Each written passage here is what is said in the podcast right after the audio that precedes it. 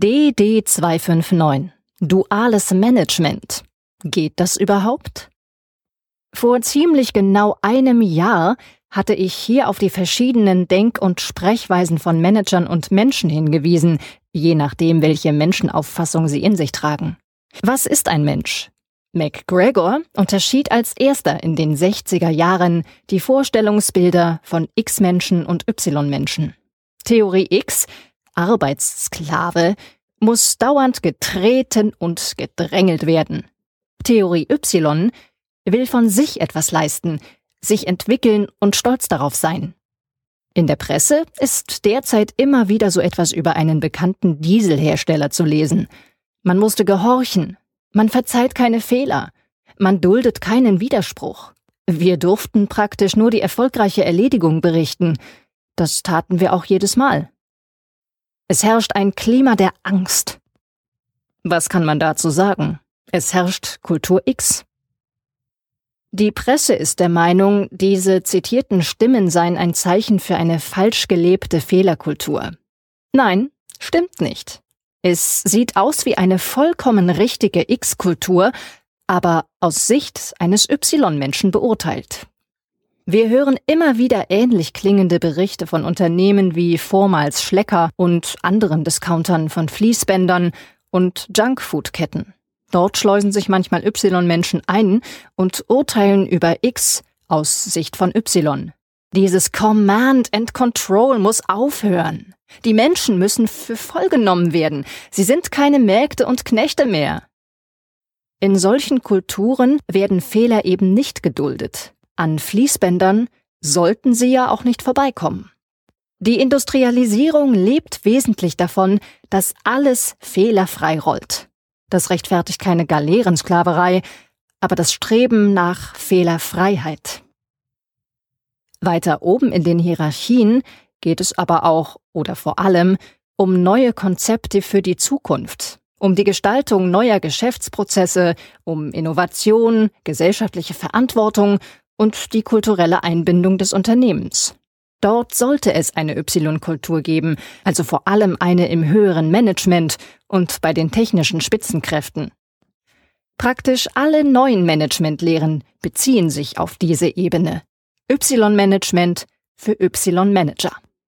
Da könnte man von weitem gesehen sagen, dass weiter unten eben traditionelle X-Prozessabarbeitung vorherrscht, wo man Mitarbeiter eh und je zu routiniertem Arbeiten unter maximaler Eile und Anstrengung erzieht. Aber oben soll bitte schön Y-Denken die Regel sein. Geht das denn? So eine Art duale Struktur, wo unten mal locht werden soll, oben aber eine lockere, andersartige Y-Kultur die Fäden in der Hand hat? Bei Google, Amazon oder Apple könnte das so sein. Die sind ja als Y-Startup entstanden und legen sich mit der Zeit immer mehr X-Zonen von Lagerarbeitern, Smartphone-Zusammensteckern und Codern zu. Sind solche Strukturen stabil? Werden die Y-Strukturen Opfer der X-Geister, die sie riefen?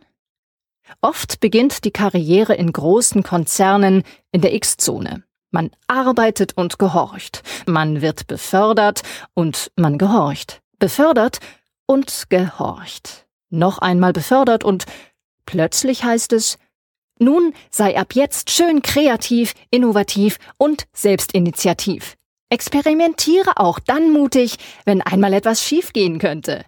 Liebe deine Kollegen, liebe das Team, den Wandel und alles Disruptive.